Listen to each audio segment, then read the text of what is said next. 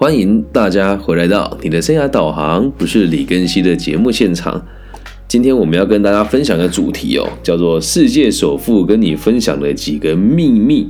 有钱还是要有闲？会制作这一节的原因哦，单纯是因为我前阵子自己的心理状况的起伏其实蛮大的。呃，是因为自己参加了这个 EMBA 啊，然后还有这个福伦社，就是我们所谓的富人圈的生活之后，一开始心里面有好多不平衡。然后这边我要非常感谢我一位学长，也是我们福伦社的社员哦，叫做蔡家聪哦，他是我的这个东海大学的学长哦。然后，呃，简单的说，就是他跟我说了一些话，就是因为我自己参加社团之后，毕竟福润社这个地方，呃，你第一年入会大概要台币十万元左右，然后接下来一年大概是六万到七万，是一开始的这个支出。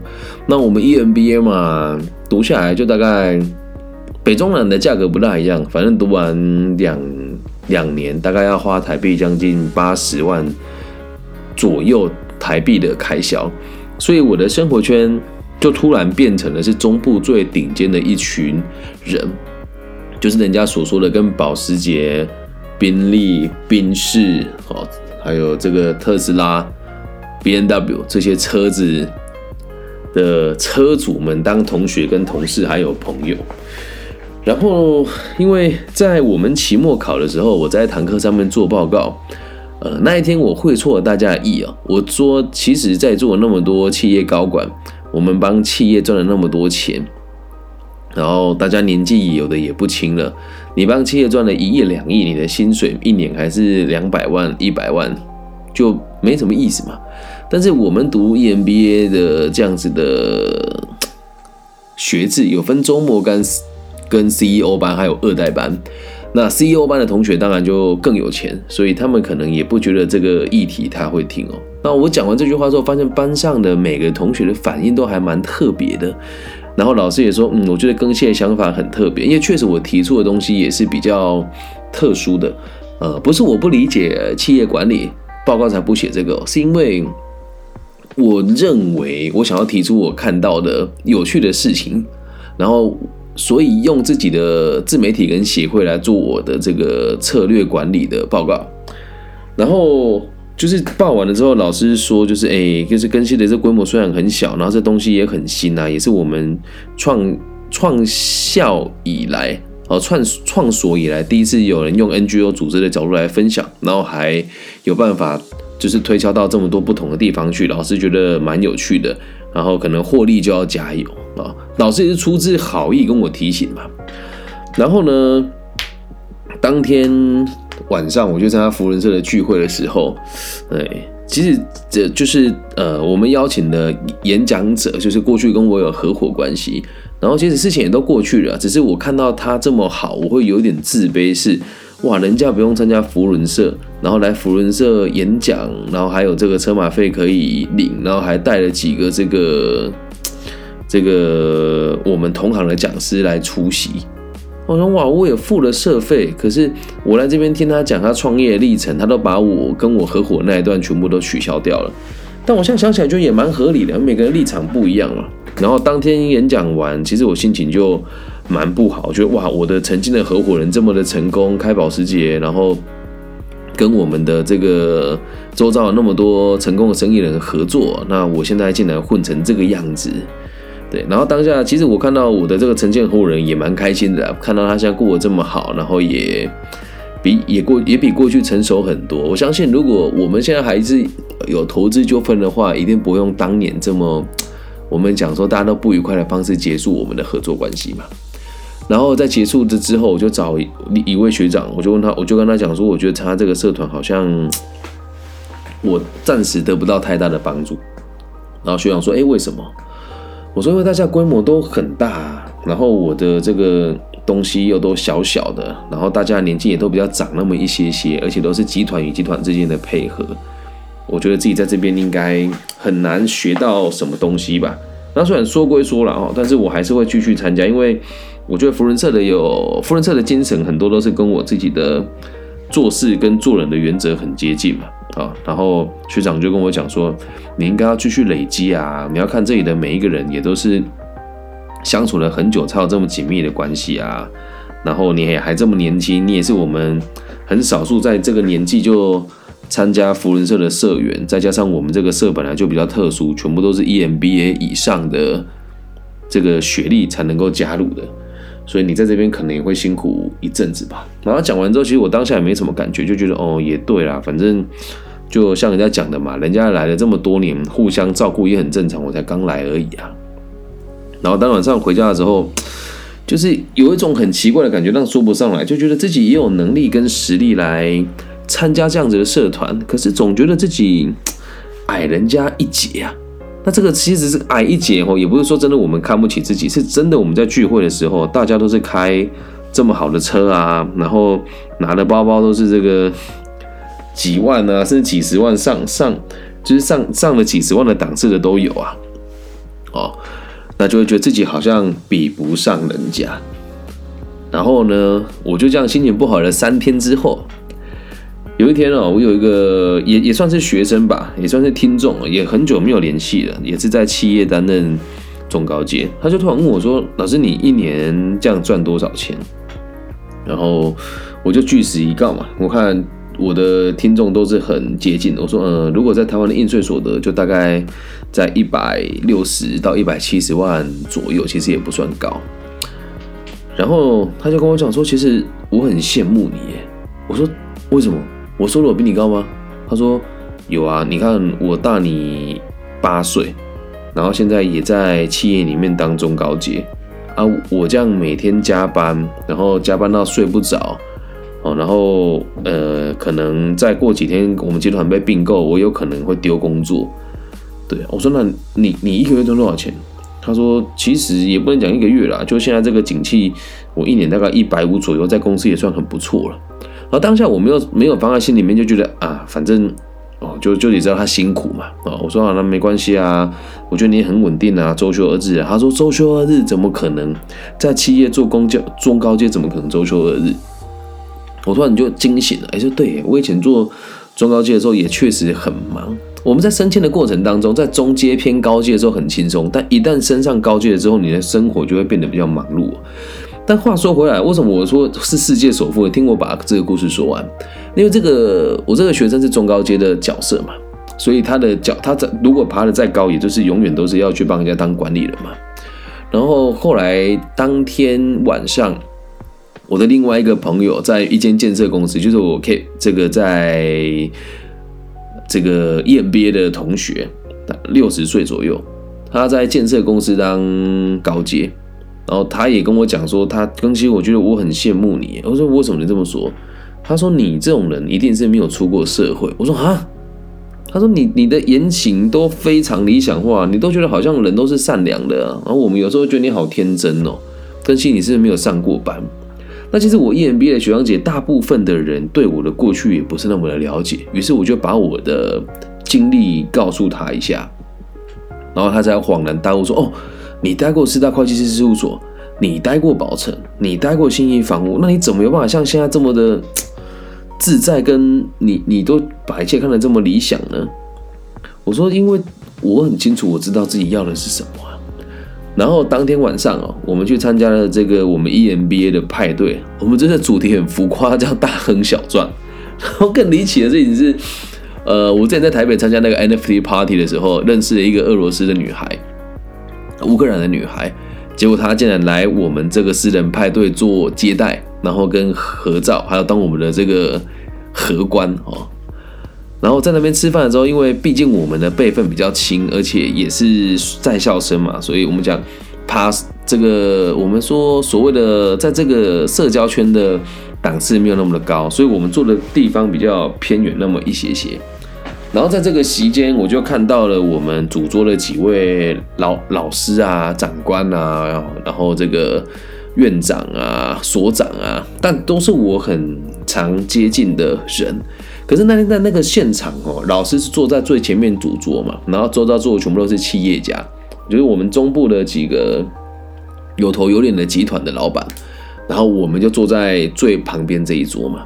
可是很有趣的事情是，当我那时候真的无意识啊，哦，因为那天大家都穿的很帅啊，西装啊，然后拿着酒杯啊，然后弄成卡斯诺的造型啊，然后我走过去跟老师讲话说，因为呃也有喝一点小酒，我竟然就是也不是竟然，是我原本就对这件不陌生嘛，因为有很多许长姐，像我们这个心想到老的董事长敏英学姐。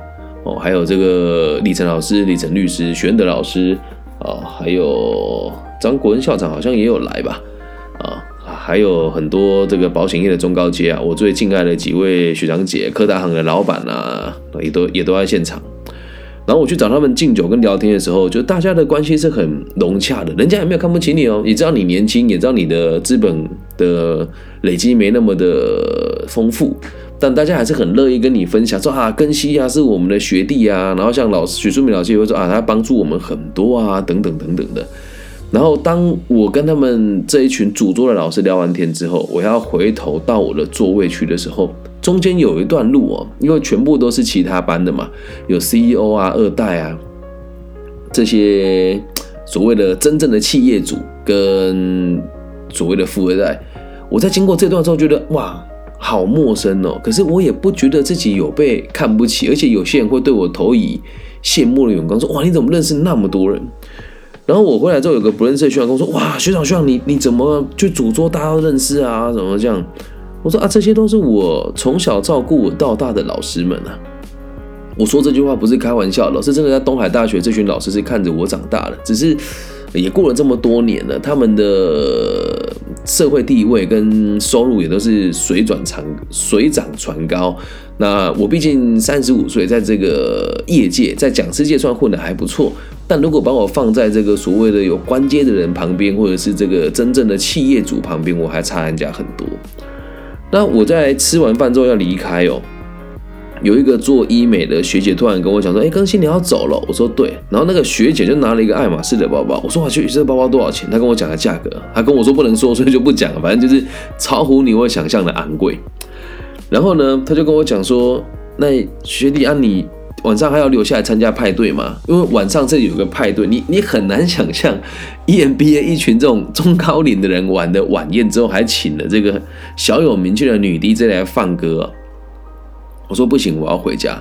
然后这个学姐跟几个学生就起哄说：“哎呀，跟西没有意思啊，留下来啊！你以后要做生意，认识一些朋友什么。”然后我就很淡定的讲了一句话，当然我也不是故意的，也是因为他们对我也也很亲密嘛。我就说：“可是我想去游泳，然后再去看电影。”我讲过这句话之后，我是很自然而然的说出来。然后旁边的学长姐也都很了解我的个性啊。就是阿姨更新就是这样啊，酒也不喝，就喜欢运动啊。那那那，哎，那有空的话，等下用完回来也可以啊，或者是你去楼上游泳都行啊。我说，那我还我还是想要早点回家陪女儿。然后这时候我旁边有几个跟我不是那么熟悉的别班的同学学弟妹，就用很感觉说我怎么不给这些学长姐面子那种感觉。然后我就笑笑说，真的很谢谢大家有空在一起玩，然后离开了。然后离开之后，有一个这个不是很熟的学弟妹啊，就是年纪比我长，他就问我说：“更新你，也就是哥哥哥给你一些建议了哦，就是有时候这种场合啊，你要离开啊什么的，你你如果想要在中部的商业圈发展啊，你真的不应该就是走的这么快啊，留下来耽误个一个小时，让他感觉到你的这个诚意也好嘛。”然后我就突然很认真的跟他讲说：“因为这个这个学弟跟我虽然不是很熟，但我知道他是越为了我好。”我说：“可是我就没有这个需求啊！”诶，我讲出这句话之后，他也很压抑，因为我这个学弟也是企业主嘛。他说：“更新你没有需求了，你来读 EMBA 干嘛？”我说：“因为我想要了解自己对于商管的东西距离有多远，还有我现在在帮企业上课，我希望自己可以学到最新的资讯还有内容。”然后当然也期待来跟这些人做生意。他说啊，你要做培训就要跟这些人打好关系啊，等等的。我说，如果是打好关系，他再把教育给我做，那我觉得这样意义不大。我更希望的是让他们可以好好认识我。然后这个学长就讲了，更新，我觉得哦，你这个想法一定要改啊。你这么有才华，然后你你你的物质生活过这样，学长很替你觉得难过了。因为他们对我的背景都不了解啊。我说，嗯，学长怎么说？他说，就是骨头不要那么硬，你可以赚更多钱。然后我有点职业病啊，因为当当天，呃，就是他当下跟他聊天的那个情境还还蛮放松，我就跟他讲说，那学长，我们赚那么多钱干嘛？他说啊，当然就是要买更好的东西啊。你像我，我要照顾我女儿。他讲了很多。然后我说，可是学长，我现在的生活觉得很够了。他说，那你赚多少钱？我就又跟他讲，也不多，一年大概就一百六十万啊。他就讲，哦，一百六十万确实不多，哎，对他来讲真的不多。他不是吹牛，学长真的物质能力还蛮不错的。他说，一百六十万够花吗？以后你如果女儿想去海外读书，负担得起吗？我想了一下，我说，嗯，如果我女儿去海外读书，我应该会让她自己负担，或者是我帮她负担一部分，让她到海外之后为，让她为自己负责。好，然后本来事情进到这边，应该就心里面就有个谱了嘛，就哎，我就很爱好自由的人呐。然后因为接近过年前，其实上个礼拜的工作量是很大的，大家工作量都很大。然后我到海海，因为都已经结案了嘛。然后我去游泳池的时候，我去游泳池的时候，有一个。阿姨，反正游泳池都是贵妇了，也都是贵妇了。阿姨就问我说：“啊，你都不用上班吗？我看你几乎天天游泳。”哎，我就说了，我说：“嗯，我要上班啊，只是上班时间比较自由。”他说：“那你靠什么生活？”我我跟一般路人就比较不会讲这些话。我说：“啊，就是有工作就做，没工作就不做啊。”然后那一天跟他也没跟他聊太多啊，他就听到你做这工作，觉得你好像也不是个也不是什么咖，就没再跟你聊天了。然后我要离开的时候，我就看到他，他在他要开车，他开那个叉五 B N W，他就跟我讲说，他就问我说啊，第他就说你问我了，他说啊你你开什么车？我说我开米兹必须啊。他讲说哇也不错啦，然后问我说啊你有没有想说要换份工作？那蛮有趣的。他说他其实呃在用词看到我跟别人应对啊什么的都还不错。他说他觉得如果可以的话，可以考虑他们公司去上班。我就说啊不用了，真的很谢谢。他说我们公司不错，一年有如果表现好的话，一百万不是问题哦。然后我就说，真的，真的谢谢姐姐，真的，我现在没有这个需求。然后回家在路上的时候，心里面就有种得意的感觉，是哦，原来在别人眼中，我是光凭言行举止跟平常的做人，就可以让一个董娘愿意开这么好的薪水给我。可是心里面还是有，还是会有波动的，因为你去福伦社的时候，看到大家。真的是请吃饭送礼物都不手软。他们说啊，这都是小钱。可是我去那边，我的经济能力是真的有限，所以和他们玩在一起的时候，我也觉得自己很不如人家。那为什么讲要分享几个秘密哦？最后我就发现了一件事情哦，不管是谁都一样啊，不管你在哪个阶段，你可以去想，谁和你相处的时候你最开心，你做什么事情的时候最快乐。因为如果你对金钱的需求不清楚的话，你很认真赚钱，然后呢？你有地方花吗？没有啊！你变得那么有钱了之后，你说我去福伦社开不开心？老实讲，我是开心的。但是，呃，如果你把家庭看得很重，一个礼拜去那个一两天，啊，我觉得可能你会觉得牺牲掉一部分的时间啊。那当然，参加福伦社的人的小朋友大概也都比较大那么一些些了哦，他们的孩子可能都大学毕业啦，有的也当奶奶啦，当爷爷啦。或是事业有成了啊，都都是在这样的状况之下去参加，而我去参加是觉得一来干妈就是蔡线老师很照顾我，二来是我觉得自己也应该可以去理解这些四大商社等在玩一些什么游戏，三来是他对我的未来的帮助也真的是很大，只是我不会为了去高攀别人来牺牲我原本生活的品质啊。然后回到家之后，我就问我女儿，我说。今年你会想要爸爸赚多一点钱吗？会呀，这样才可以买很多玩具呀，才可以给我买内内呀。我说那我没有时间陪你怎么办？哎呀，不用太常陪我了。他这样讲，我心里面酸酸的。我说是哦，那你觉得不用太常陪你要大概多久陪你一次？他说就每天能一起吃饭就好了呀。我这句话突然让我很警醒哎，就每天可以一起吃饭就好了呀。有多少人的父母亲是没有办法每天跟小朋友好好吃饭的？特别在我这个年纪，对吧？那在我跟他讲完电话之后没多久，呃，我的一个大陆的朋友，专门在做这个自媒体的行业，跟我说，呃，在明年，呃，在今年三月的时候，想和我再谈一谈我们接下来的一些合作方案，然后希望把我的作品传送到全世界去。他在跟我讲电话说，人在武汉，然后他也为了拼事业，就也还没有结婚，也没有生小孩，然后就这样到处飞来飞去。我就突然有一种感觉是，嗯，我往来的人，大家都是为了事业牺牲一切，然后在每个地方都宏图大展的朋友，而我自己过的生活，也是拜这些朋友所赐，所以让我的世界变得很宽广。那自己的工作其实相对的变化性小啊。你说我刚刚讲的这个收入是法定的，哎，是这个也不讲法定了哦，就是有合客的收入，有一些还没有被合客到，比如说虚拟货币啦。或者是这个民间借贷啊，当然加起来还是会有一笔还可以的收入。虽然跟我的其他朋友比起来，我收入不算高，但是我所得到的时间比他们多很多啊。就像我晚上做这个节目，老实说，也让很多人对我很好奇，甚至是前阵子也有朋友透过朋友来问我说：“哎，李根熙真的经验有那么丰富吗？他怎么会有那么多时间晚上可以去做节目？”哎。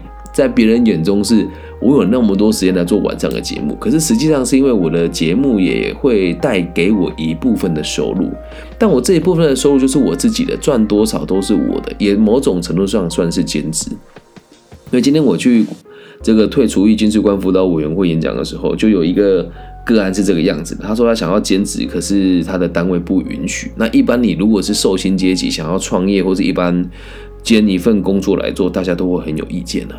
所以说，我如果是要真的要讲的话，经历了最近这件事情，我发现其实我自己才是真正的世界首富。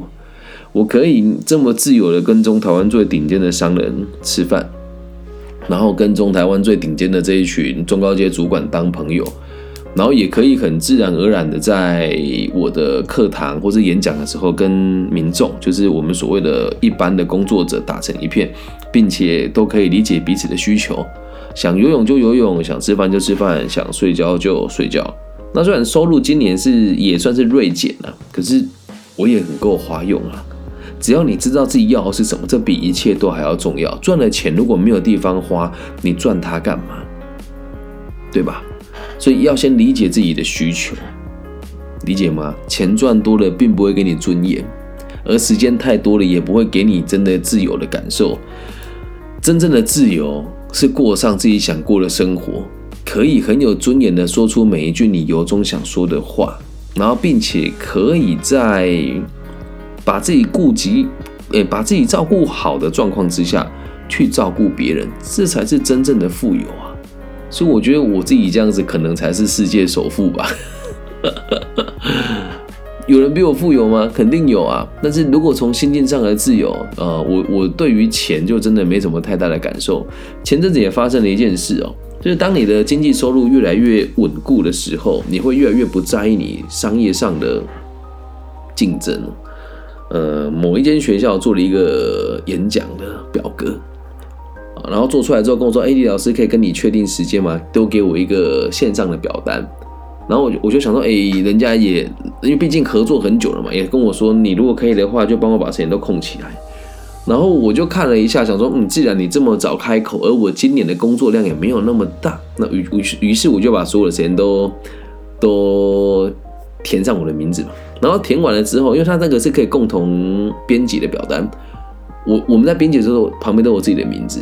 我写完了之后，就发现有另外一个视窗把我的名字删掉，然后打上他的名字。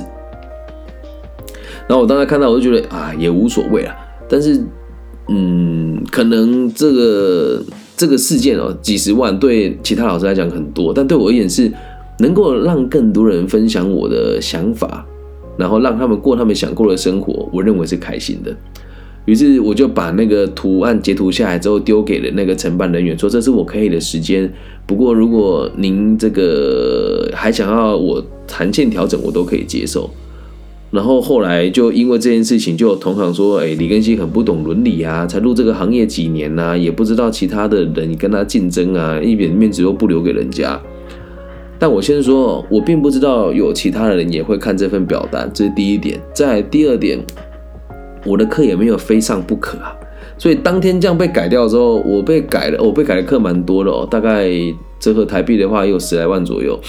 然后我说，哎，没关系啊。然后当下那个老师，因为毕竟不在中部学校，那老师说啊，跟小生很不好意思，那时间拆开之后，你要来的趟数很多，然后这个堂数又好像被覆盖掉了。我说都没有关系。他本以为我是讲客套话，他说老师你都不生气吗？怎么会没关系？好几万呢。我说。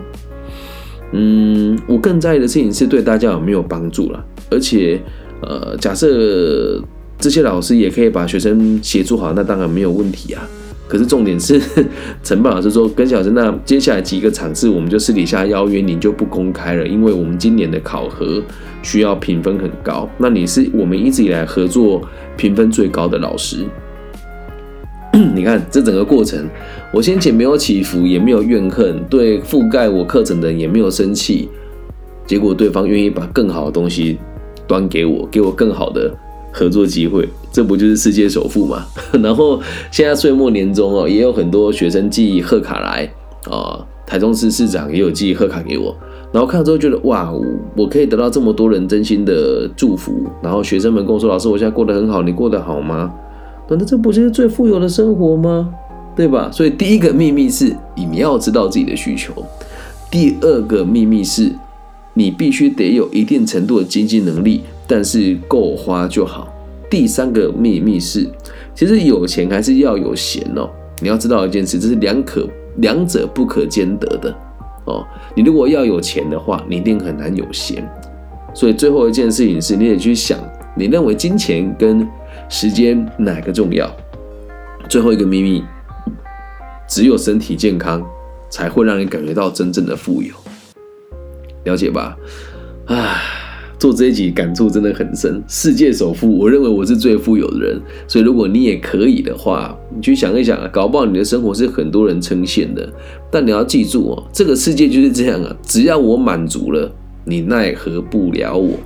任何人都不能拿我开刀啊，因为我已经把自己顾好了。